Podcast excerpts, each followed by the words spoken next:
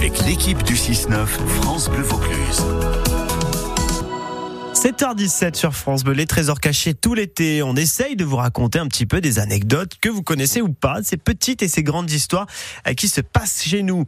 Et aujourd'hui, je reviens sur la visite du 44e président des États-Unis. Vous l'avez, c'est Barack Obama évidemment. Il était venu dans le Vaucluse et apparemment, euh, bah, c'était pas vraiment un hasard puisque Barack Obama aurait 1% de sang euh, d'ancêtre pernois. Je vais essayer de vous résumer tout ça. Comme on dit, yes, we can. Souvenez-vous, c'était en 2019 hein, lorsque Barack Obama décide de venir séjourner quelques jours avec toute sa famille sur l'île de la Barthelasse. Ils iront à Châteauneuf-du-Pape, à Lioux, l'île sur Sorgue, le Palais des Papes ou même un dîner à la Mirande à Avignon. Barack Obama et sa famille ont provoqué l'hystérie totale à leur arrivée sur le tarmac de l'aéroport d'Avignon.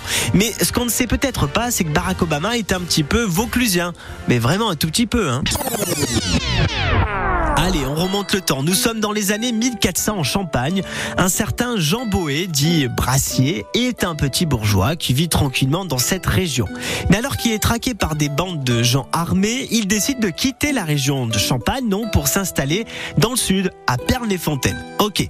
Là, vous vous dites, et Barack Obama dans cette histoire. J'y viens. Au, début, en fait, du, du XVIIe siècle, Benoît de Brassier, de confession protestante, l'un des descendants de notre bourgeois de, Champagne, décide de quitter Pernes Fontaine pour les États-Unis. Il va épouser une américaine. Son nom sera américanisé, Joe Brasher, et c'est lui qui a son nom aujourd'hui dans l'arbre généalogiste officiel de Barack Obama. Grâce à notre petit Benoît de Brassier, Barack Obama est donc un pour son père noir. L'ex-président américain est un pur produit du melting pot puisqu'il est aussi 50% kényan, toujours selon les généalogistes officiels, 36% anglais par sa mère, 5% allemand et donc 1% vauclusien. C'est peut-être pour ça que Barack et sa famille ont choisi le Vaucluse pour leurs vacances. Bah, c'est toujours bien de revenir sur ses racines, non? Voilà, Barack Obama. Yes, we can.